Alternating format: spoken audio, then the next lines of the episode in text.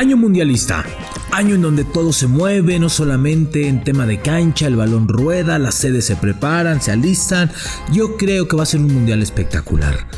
Aquí en México la venta de camisetas comienza a solaparse, ya viene la verde, la negra, la roja, la rosa, la que sea. El tema es que México sigue siendo uno de los pioneros importantes en la venta de camisetas. Pero, además de ello, es el año en que todo futbolista quiere estar en activo. Todo el futbolista cambia el chip, deja la relajación y se mete de lleno a su trabajo real corren más, meten más, levantan la mano más, los entrenamientos son constante esfuerzo, esfuerzo y esfuerzo.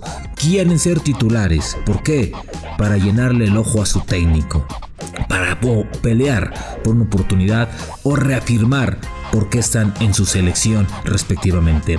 En México, muchos jugadores de calidad que han tenido pocos minutos, que han estado en un estado resiliente durante muchísimos tiempo o quieren responder y levantar la mano. Unos quieren regresar, otros se quieren ir.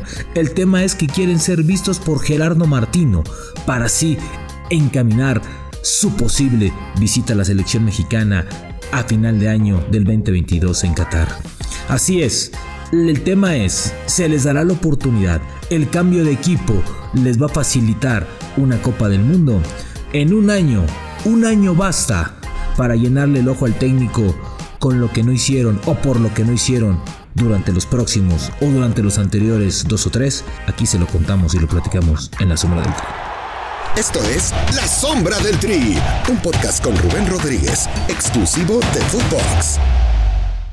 Hola, hola, hola, ¿cómo están? Qué gusto saludarles. Episodio 45 de La Sombra del Tri. Se va el año, se va el año, se va el año. Antes que nada, eh, el día de mañana no estaré con ustedes, evidentemente es viernes, pero eh, quiero primeramente agradecerles, agradecerles el detalle de darle play en cualquier plataforma, en cualquier momento, en cualquier lugar donde se encuentre. Eh, que tengan una Nochebuena y una Navidad con los suyos, con la gente que quieren, con la gente que han apapachado, con la gente que los quiere, con la gente que han valorado y que los valora, que es la familia. En especial eh, estos seres queridos que siempre están, siempre están, a pesar de que uno la caga, y siempre están aplaudiendo los éxitos por muy pequeñitos o grandes que sean. Así es, son los señores padres. Y el que no tiene los señores padres, yo creo que siempre estarán con nosotros. Así de que les mando un abrazo eh, lleno de salud y hoy lleno de bendiciones. De verdad pasen una Nochebuena maravillosa. No solamente es el deseo de la Semana del Tri y de todo el equipo que está detrás. Agus, nuestro productor, etcétera, etcétera, nuestro realizador, nuestro editor, todos, todos que colaboran para tener esto. Un abrazo grande de parte de todos y obviamente de la familia de Footbox, que me imagino que ya en sus respectivos episodios les han de haber dado una grata felicitación. Muchísimas gracias, pero bueno, hablemos de, y eso sí, feliz Navidad, dijera Santa Claus. Siempre, siempre, siempre hay que ser niños, chingado, ¿cómo no? A ver, vamos a hablar un poco de lo que viene, porque hay un fenómeno que cada año o previo o cada cuatro años se, se, manifiesta. Y no es la Copa del Mundo, es un año antes, sino lo de la Confederaciones ya extinta. Que por cierto, qué gran torneo era, ¿eh? qué gran torneo era la Copa Confederaciones. De verdad, me tocó estar en, en tres de ellas, en tres ediciones de ellas, cuatro ediciones. Este, y, fue maravilloso, maravilloso. No es cierto, miento, tres ediciones, ¿no? Tres, tres, tres ediciones de la Copa Confederaciones. Y fue maravilloso. A ver, este es el cambio de equipo. La repatriación de equipo. Unos regresan, unos se van, unos levantan la mano. El jugador es más participativo, el futbolista se vuelve más responsable. Eh, eh, entrena más, unos entrenan por fuera en este entrenamiento invisible que no se ven, se cuidan más, se alimentan mejor, le meten más al fierro, al gym, en fin, se ponen más mameis, etcétera, etcétera, ¿no? Eh, eh, ¿Por qué? Porque es un año muy importante para la carrera de cada futbolista, es un año que el que no ha tenido la oportunidad de estar en una Copa del Mundo quiere aspira, sueña con ella, ¿no? Entonces creo que es un año en el que el futbolista se mete de lleno a lo que es su profesión. Es mucho más futbolista, digámoslo así. Es el año en el que el futbolista se convierte en mucho más futbolista. Todos, ser, todos quieren ser Messi, todos, ser, todos quieren tener la disciplina de Cristiano Ronaldo, todos quieren tener la calidad individual y técnica de Leo Messi, ¿no? El temple y el gol de Lewandowski. En fin, hoy todo el mundo se vuelve, ¿no? La velocidad de Mbappé, el el regate que puede llegar a tener Neymar, etcétera, etcétera, etcétera. Se vuelven unos pinches cracks, ¿no? Así es la verdad. Y eso es por el año mundialista. Pero hay muchos que están estables, que están en su momento, que solamente van a rectificar. Y hay otros que, que el propio destino o sus propias decisiones anteriormente les están cobrando la factura y es el cambio de equipo. Y hablo en específico en México de dos o tres jugadores que están en el radar de selección y que tal vez a algunos, algunos les surge cambiar de equipo o necesitan cambiar de equipo. Caso de Héctor Herrera. Me parece que Héctor Herrera es cierto, está en el campeón de España. Está con uno de los entrenadores, para mí, para mí, más sobrevalorados, sobrevalorados del mundo del fútbol, que es el Cholo Simeone. Porque bueno, ha fallado bastante, pero bueno, Está bien, uno de los mejores entrenadores para no herir susceptibilidades a un día de la, de, la noche buena. Este, y, creo que no ha tenido el rendimiento. Creo que hoy este jugador, si fuera por méritos en cancha, no estaría en selección mexicana y lamentablemente está perdiendo ese ritmo, ese cambio que le facilitaba las cosas, ese cambio de ritmo, ese juego, ese toque que hacían que Héctor Herrera brillar en selección mexicana. Para mí Héctor Herrera es de los que debe de cambiar de equipo ya de los que se debe de rehabilitar en otro lado, rehabilitar en otro lado, perdón, y meterse de lleno a su trabajo individual con selección, con, con, con, su equipo.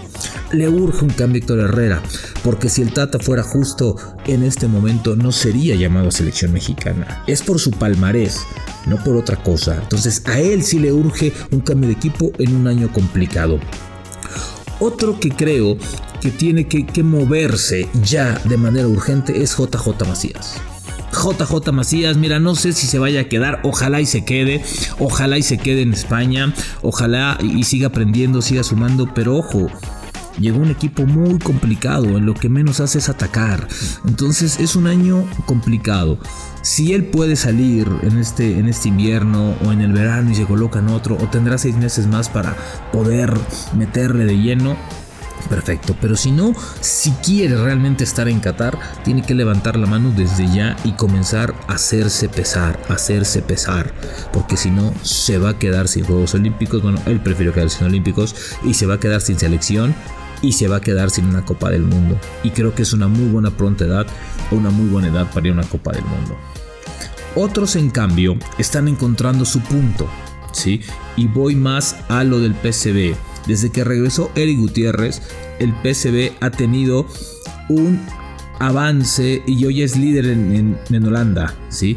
No ha perdido un partido, ha encontrado su momento, su posición, su lugar, después de tanto batallar y tanto estar que el cambio de ritmo, el cambio de ritmo, bueno, pues parece que ya le salió. Entonces él tiene que mantenerse, mantenerse, mantenerse, mantenerse, para así llegar, llegar al, al año en octubre, noviembre, llegar a punto y con eso creo que le puede bastar para estar en una selección en la Copa del Mundo que tanto anhela y que tanto sueña. Entonces creo que él va por un buen ritmo. Edson Álvarez no hay que hablar absolutamente nada. Yo sigo convencido que es el próximo líder de esta selección, el próximo capitán de la selección mexicana se va a llamar Edson Álvarez por el carácter, por el fuelle, por el momento y que creo que pronto, pronto nos dará una gran sorpresa al cambiar a un equipo más importante. Ojo, no estoy diciendo que se va a ir de equipo, aclaro, pero creo que pronto, por la calidad y el carácter que está mostrando en Holanda, pronto nos dará la sorpresa de estar en un equipo de los principales de Europa, y lo cual sería maravilloso porque urge tener ello. Raúl Jiménez, ya lo sabemos, hay que mantener el momento, hay que mantenerse. Néstor Araujo se habla poco, pero ha sido muy regular en su equipo, entonces eso habla de la constancia que tiene y eso va a estar guardado. Andrés Guardado también, un, un hombre que con el, que, con el ritmo que tiene, eh, eh, tiene que jugar uno sí, uno no, pero ahí va a mantenerse. Laines, Diego Laines, híjole. Diego Lainez, si no tiene oportunidades, también tiene que cambiar de equipo. Me parece que necesita más minutos, necesita estar más activo y eso le puede pegar. Entonces, si Lainez no se mueve o no convence con actuaciones, con entrenamientos al ingeniero Pellegrini, la va a pasar complicada y él sí va a poner en jaque su participación en, los, en, la Copa del Mundo de Qatar. ¿eh? Estamos a un año, no nos hagamos a un año dentro de un año estaremos hablando de un campeón del mundo nuevo o de alguien más que reventó este, este mundial o de un mundial espectacular, no sé. Pero va a ser en un año y hay que moverse. Los futbolistas tienen que moverse. Ahora, de este lado, Pizarro, Jonathan Dos Santos, no sé si Alan Pulido por ahí también puede estar. Pero son futbolistas que eh, cambiaron a la MLS, tal vez por dinero, tal vez por comodidad, uno porque la Liga MX ya no le daba como profesional, te hablo de Rodolfo Pizarro, ¿no? Incluso no se fue de la mejor manera con Monterrey, ¿no? Jonathan Dos Santos en su vida ha jugado en el fútbol mexicano, ha tenido miles de oportunidades, a ver, debutó con Barcelona, o sea, debutó con el Barcelona de Pep Guardiola. O sea, o sea, vaya, o sea, hay que tener talento, ¿no? Pero creo que el tema de Guardiola y también el tema de Pizarro está en la cabeza, no en los pies. Los dos tienen una calidad bárbara. Son grandes futbolistas técnicamente hablando. Son futbolistas con una calidad muy buena. El tema está arriba. El tema está en la cabeza. Creo que no quiero decir que les ha faltado compromiso, pero creo que sí un poco más de responsabilidad y carácter a la hora de tener, de tener las oportunidades. A ver, uno se, uno se hizo en Europa, estuvo en el Villarreal, estuvo en el Barcelona, si estuvo en equipos importantes, después se va a la MLS. Y déjame decirte que Jonathan Dos Santos ha sido severamente castigado con selección.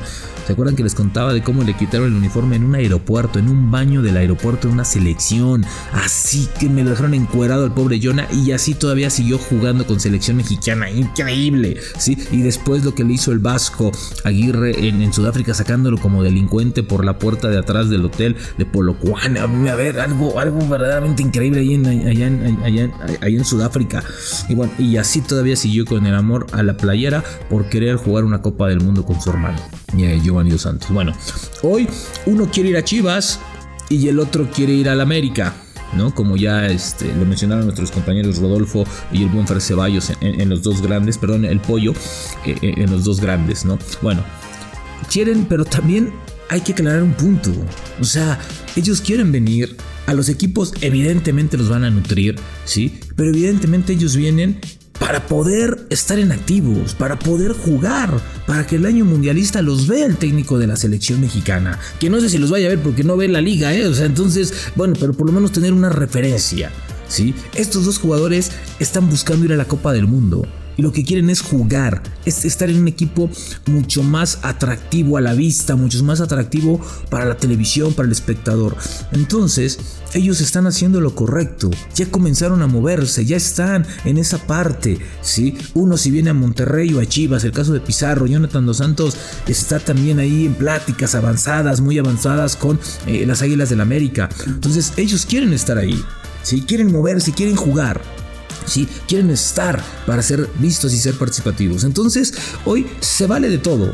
Se vale de todo porque están, están en un punto en el que este año tal vez pueda marcar sus carreras, o más bien va a marcar las carreras de cada jugador, y en específico de estos dos, porque no creo que tengan otra oportunidad. Recuerden que Pizarro no fue a la Copa del Mundo pasada y estaba en su momento, y el señor Osorio dijo, no lo llevo por un tema de mentalidad. Bueno, porque calidad tenía. No lo llamó, no lo llamó, no lo llamó y no lo llamó. Y fue uno de los grandes ausentes de esta Copa del Mundo. El tema de Jonathan Dos Santos sí ha estado más participativo. Incluso creo que sus mejores momentos como futbolista los ha dejado hace dos o tres años. El último año en el Galaxy no fue lo regular que es. Pizarro también necesita convertirse en un futbolista mucho más regular para no solamente jugar en México, para también estar en la lista de selección nacional. Entonces, estos futbolistas que son más o menos los que tienen eh, alguna oportunidad de estar y de, subirse al barco mundialista, lo que quieren es ser vistos, lo que quieren es meterse de lleno al fútbol, meterse de lleno a la competencia, estar de lleno. Y ojo, esos son los veteranos. Creo que también algunos jóvenes, cuidado, yo insisto, el tema de Osvaldo Rodríguez de León y el tema de Salvador Reyes de las Águilas de la América me parece que ha sido sobresaliente. Me parece que por ahí, y cuidado, con Jesús Angulo, Ahora, bueno, hasta hoy todavía en el Atlas. Mañana a lo mejor aparecen Tigres. Pero bueno, esos tres futbolistas tienen que apretar ahora más que nunca. Porque son los jóvenes oportunidad que se les dé, oportunidad que tienen que mostrarse, oportunidad que les dé Martino para adelante, para adelante y para adelante. Hoy estos tres jóvenes, yo creo que de estos tres jóvenes uno se puede subir, uno o dos pueden estar arriba. Creo que por ahí pueden estar. Y súmenle Arteaga que creo que parece que lo puede llamar. Entre esos cuatro jóvenes pudieran subirse dos o hasta tres futbolistas a la Copa del Mundo. ¿Por qué? Porque han hecho bien las cosas. Solamente tienen que ser más regulares, más constantes. Así, así el episodio 45. La regularidad ahora es clave. La profesionalización ahora es clave. La responsabilidad ahora es clave. Y el fútbol, el trabajo invisible, el que no se ve, pero se siente y se nota, tiene que ser más recurrente. El año en el que el futbolista es mucho más profesional va a comenzar y estos futbolistas tienen que apretar sí o sí en la cancha porque si no se van a quedar sin cata. Nos escuchamos próximamente. Un abrazo. La sombra del tri con Rubén Rodríguez, podcast exclusivo de Footbox.